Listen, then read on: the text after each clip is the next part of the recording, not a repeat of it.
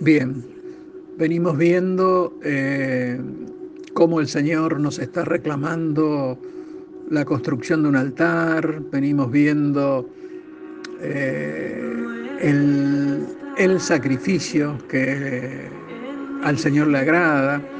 En el día de ayer ya aprendimos la importancia de la oración y el mensaje de hoy se llama Javes cambió sus circunstancias.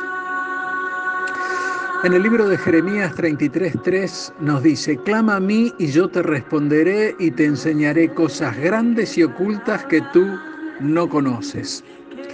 Claramente se está refiriendo al diálogo que nosotros debemos tener diariamente con Él y esto no es otra cosa más que la oración. Nosotros vemos, investigando en la Biblia, que en el libro de las crónicas, luego de una tediosa y larga lista de nombres, aparece un clamor, una oración. Para que lo vean, esto está en Primera de Crónicas 4, 9 y 10. Y es Jabes el que habla. Eh, y dice así, y Jabes fue más ilustre que sus hermanos, al cual su madre llamó Jabes diciendo, por cuanto lo di a luz con dolor e invocó Jabes al Dios de Israel diciendo, oh, si me dieras bendición y ensancharas mi territorio, y si tu mano estuviera conmigo y me libraras del mal para que no me dañe. Y le otorgó Dios lo que pidió. Me quedo con esto. Y le otorgó Dios lo que pidió. Dios es bueno, Dios es misericordioso, Dios está a nuestro lado en todo momento. Nosotros podríamos preguntarnos, ¿quién era este Javes? Mira, yo lo que te puedo decir es que si el Espíritu de Dios le dedicó dos versículos, los cuales no han perdido su valor, debe haber sido muy importante, o quizás lo sea hoy, ya que Dios nos hablará a través de este hombre. La historia de Javes comienza con dolor y tristeza. Su madre le había dado el nombre de Javes, que significa dolor, debido a que ella lo había dado a luz con mucho sufrimiento. Javes pide en oración ser librado del daño del mal, aun cuando fue un hijo nacido del dolor. Fue prominente entre sus hermanos. Leemos que incluso fue más ilustre que sus hermanos. Javes comprendió que estaría seguro bajo la protección de Dios, el Dios vivo y verdadero, por el cual se encomienda por completo a Él. Esta oración es su testimonio, un testimonio de su gran fe. Pero vayamos a la oración y detengámonos en algunos detalles. Podemos dividirlo en cinco partes. Primera, oh, si me dieras bendición. Javes reconocía que el Dios al que él invocaba era la fuente de toda bendición. Javes, consciente de esto, tenía una gran fe y podía orar por una bendición abundante, y su fe no fue despreciada. Esto mismo puede aplicarse a nosotros hoy. Nuestro Señor en su gracia nos ha dado vida y vida en abundancia. Segundo, y ensancharás mi territorio.